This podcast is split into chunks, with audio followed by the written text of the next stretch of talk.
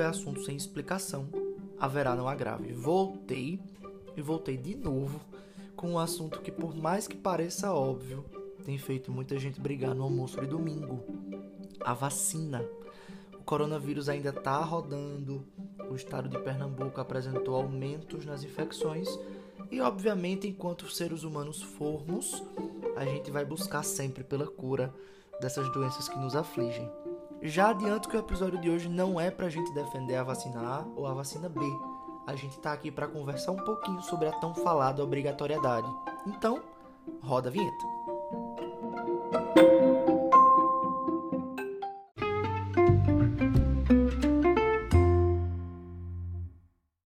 A vacina é, sem qualquer dúvida, um dos meios mais eficazes de se prevenir doenças. Nesse sentido, biomedicina, farmácia e todas as outras ciências que cuidam da saúde buscam evoluir sempre, a fim de que a gente consiga erradicar esses pequenos seres demoníacos que podem nos causar doenças. Com o surgimento do coronavírus, alguns laboratórios saíram na frente e apresentaram ao mundo alguns protótipos de vacina que estão em testes, vale lembrar vocês, e eles têm como principal objetivo imunizar a sociedade mundial contra a Covid-19.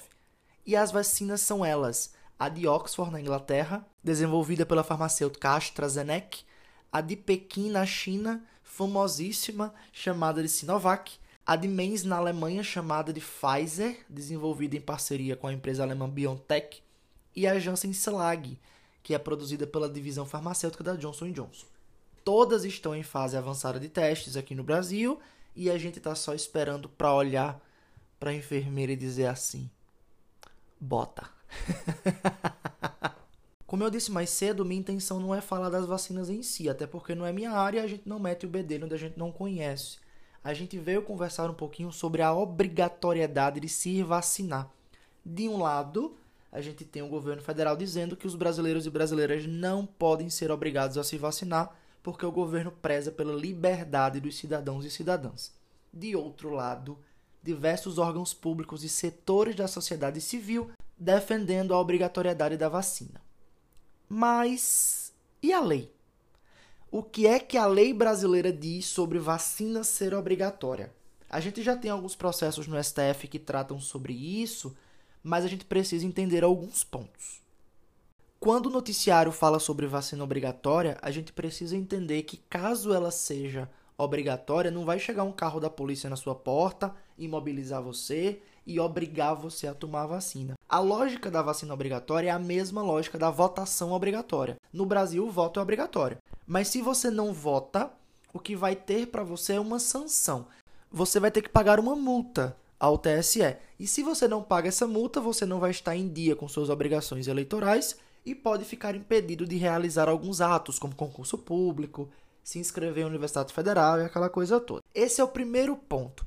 Nós temos uma lei no Brasil, que é a Lei 6529, que é chamada de Lei de Política Nacional de Vacinação. E essa lei já fala sobre vacina ser obrigatória, mas ela diz que a obrigatoriedade fica a cargo do governo federal. É muito importante lembrar que o programa de imunização brasileiro ele é referência no mundo todo nós somos exemplo para muitos países, uma vez que o, a forma como a gente lida com a vacinação, a forma como a gente lida com saúde pública, inclusive por conta do SUS, leva a essa imagem de que o país ele é preocupado com a saúde dos seus moradores. O Estatuto da Criança e do Adolescente também fala sobre a obrigatoriedade de vacina, mas obviamente ele vai falar sobre a obrigatoriedade de vacinação de crianças, inclusive é muito bom a gente lembrar que para você receber Bolsa Família, por exemplo, para fazer matrícula em escolas municipais, a criança precisa estar tá com o cartão de vacinação em dia. Logo que a pandemia se instalou aqui no Brasil, foi editada a Lei 13.979 de 2020. E ela já diz de forma muito clara que a vacina da Covid pode vir a ser obrigatória. Feitas essas considerações, a gente precisa entender o segundo ponto dessa problemática. Quando se trata de analisar se a vacinação deve ser ou não obrigatória, a gente precisa lembrar de um negócio chamado hierarquia de normas. Vamos entender o que é isso. Imagine que você trabalha numa empresa e você possui um gerente, um supervisor e dois diretores que ocupam o mesmo cargo de direção lá em cima. Por essa lógica, você já entendeu quem manda em quem. Você já entendeu qual é a ordem que vai prevalecer. Do mesmo jeito acontece com as leis no Brasil. Tem lei que manda mais do que a outra. No nosso caso, a lei que mais manda, digamos assim, é a nossa Constituição. E aí, eu quero te perguntar: quando os dois diretores dão ordens diferentes, qual é a ordem que a gente deve seguir? É justamente isso que está acontecendo. No caso de vacinação, a gente precisa analisar se a lei que autoriza o fato dela ser obrigatória é constitucional ou não. E dentro dessa análise constitucional, a gente tem algumas normas da Constituição que estão em conflito. Quais são essas normas? De um lado, o direito à liberdade individual, o direito de eu dizer que não quero me vacinar, por exemplo, e de outro lado, o direito à vida, o direito à saúde, etc. E como é que eu resolvo isso? Quem resolve isso é o STF uma vez que eu levo esse problema até o STF, ele vai resolver dentro dessa perspectiva. De um lado, obrigar você a se vacinar pode, em tese, não te tornar um cidadão 100% livre, mas de outro lado, garante que você tenha vida, tenha liberdade, porque você não vai estar mais submetido, inclusive, ao isolamento social, e vai trazer saúde para você. E aí, dentro dessa, desse raciocínio, a gente tem uma ampla discussão que com certeza vai chegar no STF. E como vocês bem sabem, a gente não vai adentrar nessa perspectiva de análise de constitucionalidade das normas. Eu não vou fazer isso.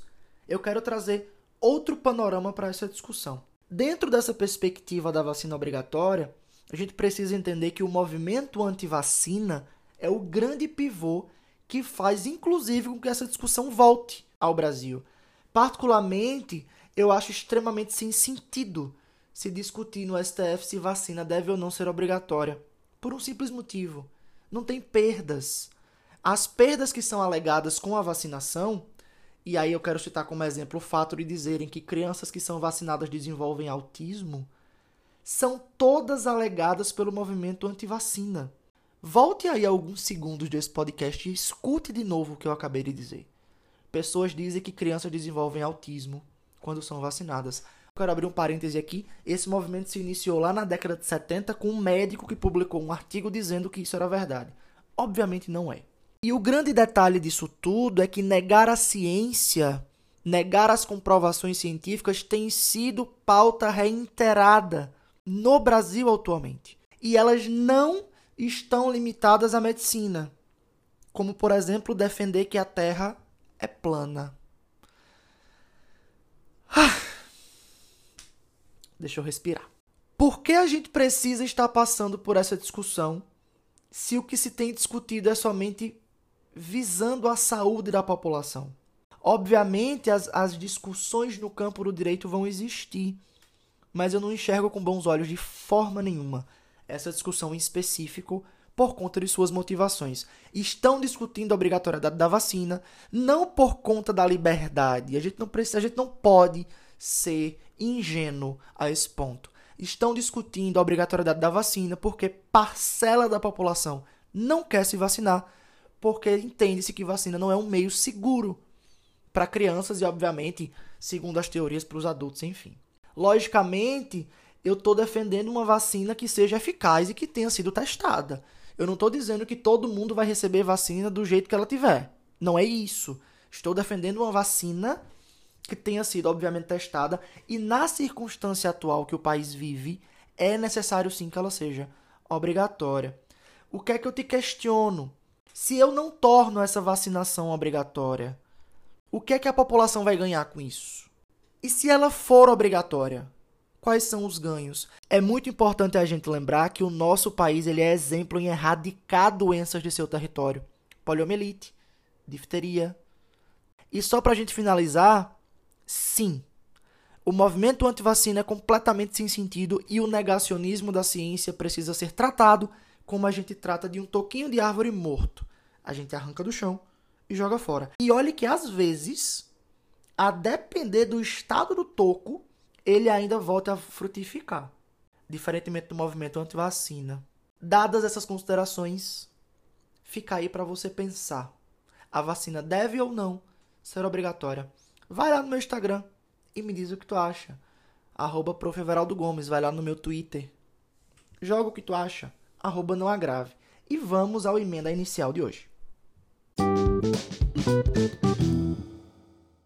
E no emenda inicial de hoje eu quero indicar outro podcast. O nome do canal é Não Inviabilize e é um podcast de histórias. Histórias de casais. Tá? É muito importante deixar isso frisado. Porém, temos histórias de casais que deram certo, histórias de casais que deram errado, histórias de terror. E eu digo a vocês que se tornou a minha diversão depois que eu descobri. Eu não consigo mais dirigir, eu não consigo mais lavar louça, eu não consigo mais fazer faxina se eu não estiver ouvindo Deia Freitas contando os seus causos. São histórias reais que ela recebe dos seus ouvintes. E para você desopilar é tudo para mim. Tudo. Recomendo muito o podcast Não Inviabilize. E como eu sempre digo, um abraço para quem é de abraço, um beijo para quem é de beijo, a gente se vê ou se ouve, não sei. Fiquei pensando nessa expressão no último episódio. Semana que vem. Até lá.